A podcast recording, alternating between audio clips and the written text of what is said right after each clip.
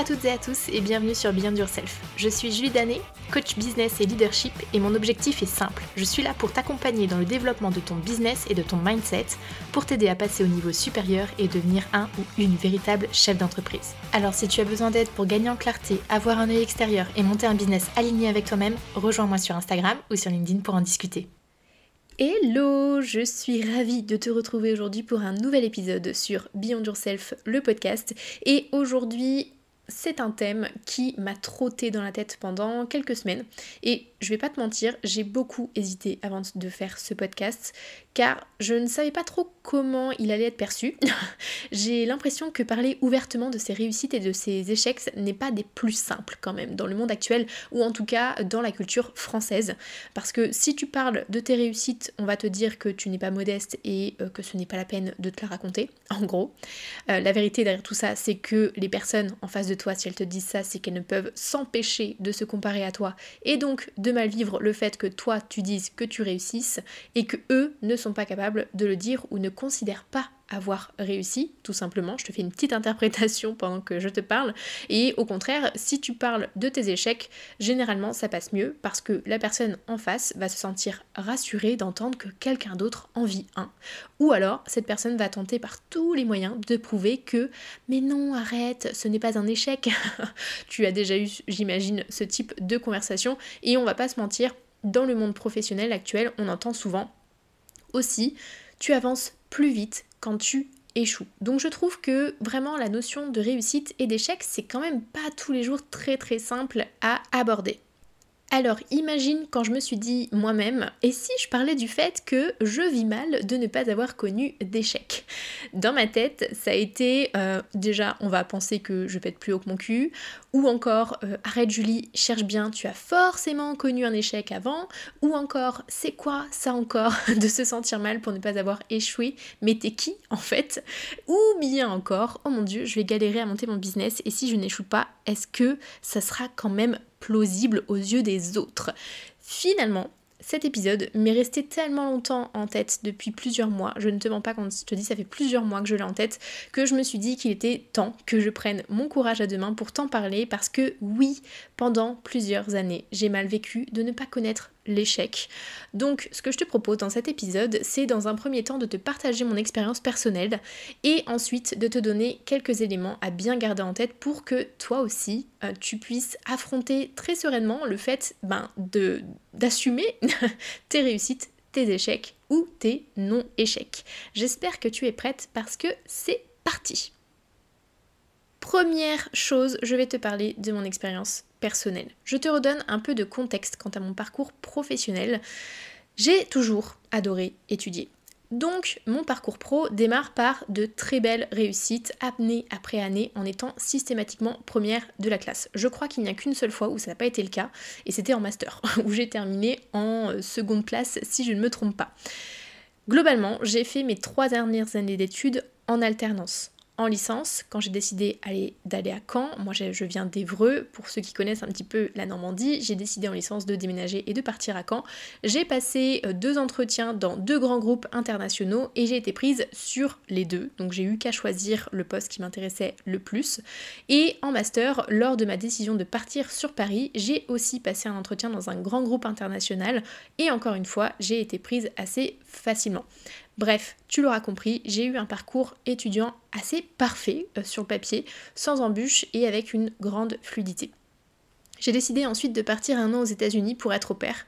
Euh, je me suis inscrite dans une agence pour trouver une famille. On m'a dit à ce moment-là que ça pouvait prendre parfois de longs mois avant de faire un match. Je crois me souvenir qu'on m'avait dit entre 6 mois et 1 an euh, pour la moyenne. Et ce qui s'est passé pour moi, c'est que je me suis inscrite fin juillet dans l'agence. La, j'ai été contactée mi-août par une famille et j'ai matché tout de suite avec cette famille-là. Donc j'ai fait qu'un seul entretien avec une seule famille, ça a matché. Et donc je suis partie le 15 octobre après avoir terminé mon contrat pro le 30 septembre. Je dis ça parce que en fait je suis partie si tard entre guillemets parce que je voulais terminer mon contrat professionnel avant de passer à autre chose. Donc encore une fois, pas de problème de ce côté-là. Et quand je suis revenue en France, j'ai passé quelques entretiens avec une boîte euh, dans le sud de la France. Alors je dis quelques entretiens, c'était avec une seule et même boîte. J'ai vraiment eu un contact avec une seule boîte et j'ai validé tous les entretiens et j'ai décroché un euh, CDI à Paris comme je le souhaitais. J'ai décidé deux mois plus tard de quitter ce poste parce que ça ne me correspondait pas du tout et là euh, pareil j'ai signé un nouveau CDI avec un un poste qui était plus intéressant à mes yeux, avec de plus grandes responsabilités, donc dans l'immédiat. Euh, et deux ans plus tard, je me suis fait chasser par une chasseuse de tête directement pour un autre poste dans une autre boîte avec encore plus de responsabilités. Et c'est pareil, ça s'est passé de manière très fluide. J'ai réussi tous les entretiens très facilement et euh, du coup, euh, voilà, tout, tout, tout s'est bien passé. Deux ans et demi plus tard, je décide de me lancer à mon compte et là encore, j'ai signé plusieurs contrats dans les premières semaines de mon activité qui m'ont permis jusqu'ici d'avoir un premier revenu de manière assez régulière pour cette première année d'activité. Donc encore une fois, tout est fluide et tout se déroule facilement pour moi. En tout cas, ça, c'est ce que les gens voient de moi depuis que je suis petite. Une personne qui réussit tout ce qu'elle entreprend et qui a une certaine facilité à avancer dans sa vie pro. Alors oui, aujourd'hui dans cet épisode, je ne vais parler que de ma vie professionnelle, car au contraire, dans ma vie perso, c'est une autre histoire. J'ai connu des échecs et c'est une autre paire de manches. Mais bref, là n'est pas du tout le sujet. Donc, je reviens à mes moutons euh, pendant la majorité de ma vie jusqu'à euh, ce début d'année 2022 pour être tout à fait transparente et honnête avec toi. Je me suis dit Ouais, mais en fait, euh, c'est trop facile pour toi. Pourtant, quand on regarde ce que les gens disent, c'est quand même mieux quand tu en chies pour arriver à tes fins. Parce que oui, on va pas se mentir, l'échec, il est quand même plus facilement valorisé dans notre monde actuel plutôt que la réussite. En tout cas, c'est mon point de vue. Euh, et aussi parce que je pense réellement que nous avons à apprendre de nos échecs, oui, mais tout comme nous avons aussi beaucoup à apprendre de nos réussites. Moi, je mets vraiment l'échec et la réussite sur un pied d'égalité, même si mon ressenti par rapport à la société actuelle, c'est que effectivement, on va plus s'intéresser à toi euh, si tu parles de tes échecs plutôt que si tu parles de tes réussites, parce que au fond, il y a quand même un problème avec cette notion de réussite dans la tête des gens. Donc, en constatant ça, j'ai commencé à réfléchir. je me suis dit, Julie, fais un effort, il y a bien des choses qui se sont mal passées quand même. Donc, tu comprends bien ce que je suis en train de te dire. Je me suis mise la pression pour trouver absolument des choses euh, sur lesquelles j'ai échoué pour me sentir mieux vis-à-vis -vis des autres. Donc, qu'est-ce que j'ai fait? J'ai pris du recul sur tout mon parcours et je me suis rendu compte de plusieurs choses. Déjà, premièrement, j'ai toujours lissé mon parcours pour qu'aux yeux des autres, je paraisse être la fille parfaite et qu'on puisse m'aimer davantage pour ça. Oui, tu as bien entendu. Deuxièmement, j'ai longtemps cru qu'échouer ferait de moi une personne plutôt faible et vulnérable et qu'il n'était pas bon pour moi de laisser apercevoir cette partie de moi aux autres Troisièmement, euh, je me suis toujours dit qu'il y avait des situations pires que moi et euh, que je n'avais aucune raison de m'arrêter sur ces événements.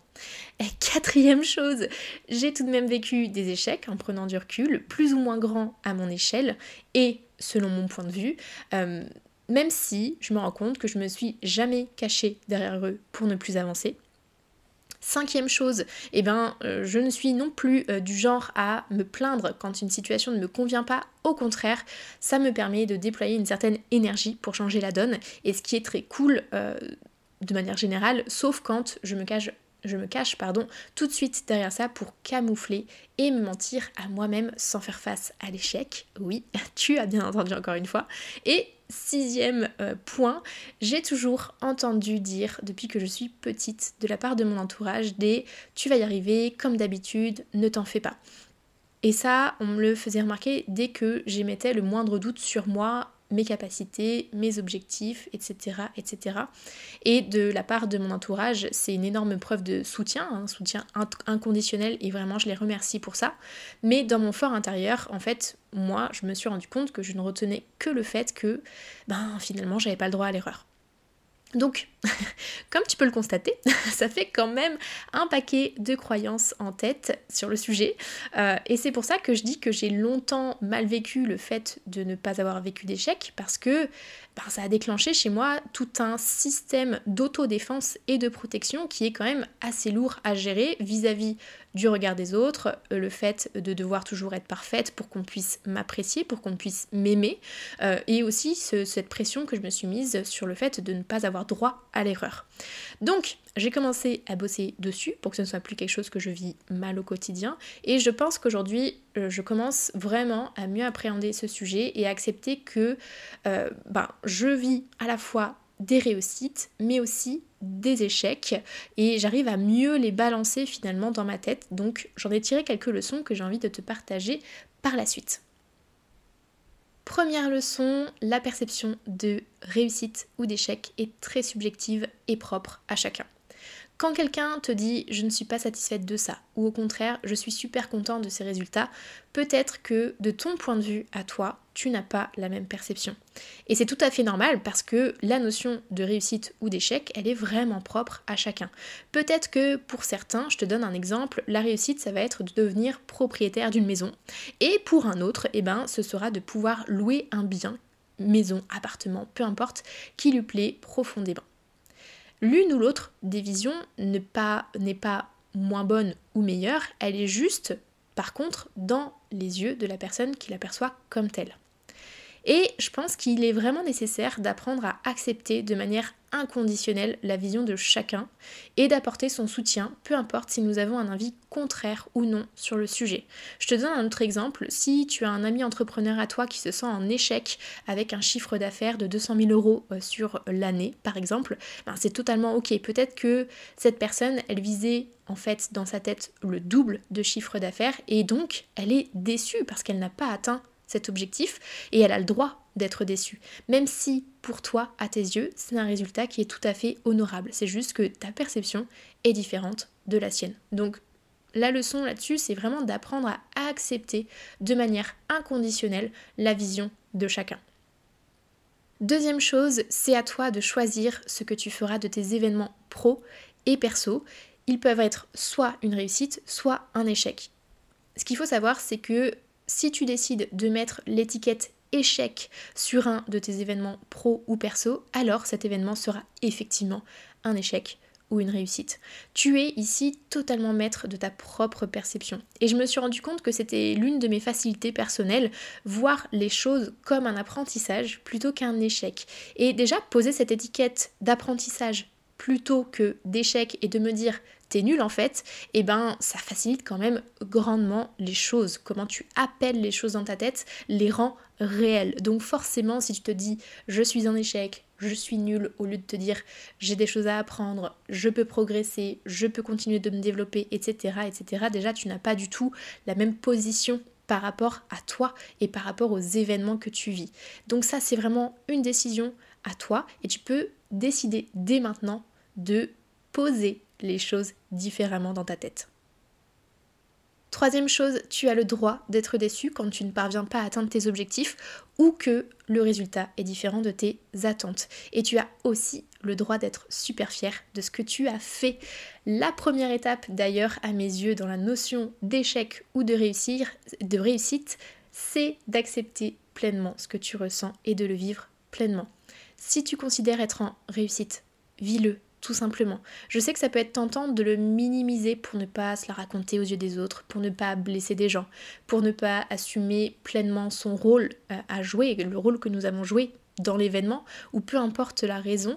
Euh, pour autant, tu as le droit d'être content, tu as le droit de te sentir en réussite. Et au contraire, vis-le, sois vraiment fier de toi. Et au contraire, si tu te considères en échec, ben, vis-le aussi pleinement. Pas besoin non plus de le minimiser parce que pour un autre, euh, ça va être pire ou ça va être mal perçu, euh, ou si tu souhaites faire plaisir aux autres, ou peu importe en fait. Que ce soit une réussite ou un échec, il est vraiment temps d'accepter pleinement ce qui se passe en toi, sans regarder ce qu'il se passe autour peu importe l'émotion qui va être générée par cette réussite ou cet échec, tu as le droit de le ressentir et de l'accepter pleinement. Prochaine leçon, eh bien la notion de résilience est très importante et cette résilience, nous l'avons toutes et toutes en nous, mais nous ne l'exploitons pas tous de la même manière. Je te fais un rapide rappel, euh, mais la résilience, c'est cette capacité que nous avons à surmonter les choses qui nous arrivent au quotidien. Dans le cas de l'échec, c'est donc ce que tu vas tirer de celui-ci et comment tu vas le transformer qui va être importante. Et je pense personnellement que c'est cette résilience que j'ai réussi à développer depuis plusieurs années et qui fait que j'ai du mal à percevoir aussi les choses comme un échec. Parce que c'est vrai que si je prends un peu de recul, jusqu'ici, tous les échecs que j'ai rencontrés sur ma route, j'ai réussi systématiquement à rebondir dessus, tant et si bien que je n'en garde pas un souvenir d'échec. Et c'est vraiment cette résilience qui m'a permis de prendre ce recul en début d'année, de me dire, mais en fait, euh, pourquoi j'ai l'impression de ne jamais avoir vécu d'échec et pourquoi je le vis si mal. Donc je ne dis pas que dans toutes les situations ce sera facile, par contre c'est quelque chose que tu peux vraiment muscler au fur et à mesure, cette résilience. Et pour le faire, en tout cas moi je sais que c'est comme ça que j'ai fonctionné depuis euh, toujours, c'est euh, je me pose une question, qu'est-ce que je peux mener comme action pour prendre une direction différente de celle que je suis en train de vivre? Qu'est-ce que je peux changer dans ma manière de faire, dans ma manière de percevoir les choses, pour que ce soit perçu par ma propre personne d'une manière différente et que je puisse peut-être expérimenter quelque chose aussi de différent. Autre leçon, tu es responsable de ta vie et de tes actions. Si quelque chose ne te convient pas en l'état actuel, tu as le pouvoir de le changer. Et je sais que peut-être tes poils se sont hérissés en m'entendant dire ça. Euh, parce que quand j'en parle de manière globale, la majorité du temps, on me répond Oui, euh, Julie, t'es mignonne, mais enfin, tu oublies que nous avons des contraintes financières, familiales, avec un mari, une femme, des enfants, et c'est pas si simple. Oui, je suis totalement d'accord avec ça. Cependant, premièrement, bien trop de personnes se cachent derrière ces excuses pour rester à leur place et en profiter pour se plaindre ou pour subir en silence une situation qui ne leur convient pas. Et dans un second temps, cette situation familiale et financière, et peu importe euh, ce que tu mets sur le tapis, ça résulte de choix que tu as déjà fait précédemment dans ta vie. Donc c'est une situation que tu as toi-même mise en place il est toujours possible de la modifier. C'est simplement que dans tes décisions, tu as d'autres paramètres à prendre en compte pour la suite. Pour autant, ça ne veut pas dire que, ce que tu souhaites accomplir n'est pas possible. Il faut vraiment changer ce prisme du toujours tout est noir, tout est gris, on ne peut pas avancer, on a toujours des contraintes. Voilà, il y a beaucoup trop de personnes qui se cachent derrière tout ça et c'est des fausses excuses. Donc pour ça, je suis intransigeante, j'avoue, je suis un peu casse-pied là-dessus, mais je suis persuadée que peu importe ta situation, tu restes quand même responsable de ta vie et de tes actions. Et quand je parle de ça, je parle vraiment de euh, la société dans laquelle on a la chance de vivre à l'heure actuelle. Je ne parle pas de certains endroits où il y a des régimes euh, qui sont euh, plutôt tournés sous la dictature, etc., etc. Mais nous, à notre place à l'heure actuelle, en tout cas en France, je considère que ce sont de fausses excuses. Autre leçon, tu n'as de compte à rendre à personne, sauf à toi. Quand tu perçois un événement comme une réussite ou un échec, tu te dis peut-être oui, mais euh, et la société et mes proches, qu'est-ce qu'ils vont penser un petit peu de tout ça hein? Je sais, euh, j'ai beaucoup, beaucoup, beaucoup eu ce genre de réflexion dans ma tête et c'est pour ça que j'ai voulu absolument camoufler la plupart du temps quand j'étais pas sûre de moi, quand euh, je vivais mal un événement, etc. Et si tu as ce genre de réflexion, là, il y a un vrai travail à faire sur toi et ton, ressenti vis-à-vis -vis du regard de l'autre. Parce que non, tu n'as pas à forcer ta perception d'un événement dans un sens ou dans un autre simplement pour plaire à quelqu'un d'autre. Parce que tu te dis oui euh, ça si je dis que je le vis bien ou que je le vis mal je pense que la personne en, face de moi va mieux le vivre. Non. Si tu en es à ce point là c'est que vraiment il y a un truc à creuser euh, vis-à-vis du regard de l'autre et de ta confiance en toi etc etc et dernière chose, ce n'est pas parce que Michel à côté a à première vue plus de moyens de départ euh, type euh, meilleures conditions financières, meilleurs diplômes sur l'échelle sociale, meilleures entreprises dans lesquelles il a été embauché, etc., etc., que toi, tu as moins de possibilités que lui d'atteindre tes objectifs.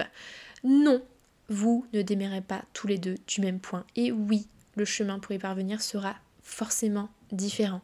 Pour autant, tu ne dois pas te cacher derrière cette excuse pour ne plus avancer.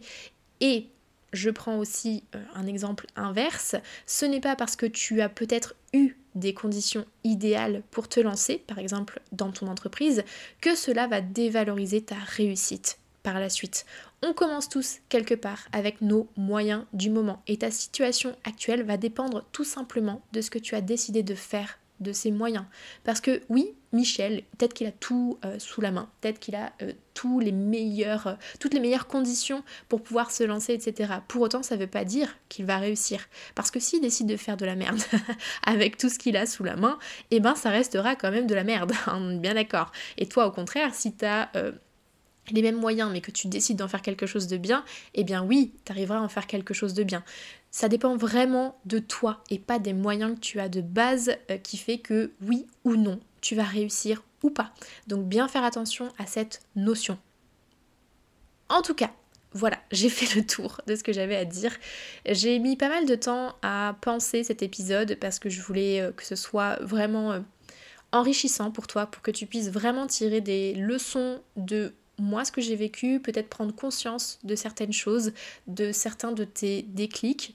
Je sais que euh, de mon côté, c'est un travail que je fais encore sur certains aspects. Il y a des choses que j'accepte beaucoup plus facilement de ma part, euh, même vis-à-vis des autres, vis-à-vis de euh, ce que j'ai envie de renvoyer en termes d'image, etc. mais c'est encore un chantier en cours et je pense que c'est quelque chose qu'on a besoin de travailler un petit peu tout au long de notre vie parce qu'on a des choses différentes qui s'offrent à nous. Donc euh, voilà, ça me paraissait quand même être un sujet important à aborder avec toi.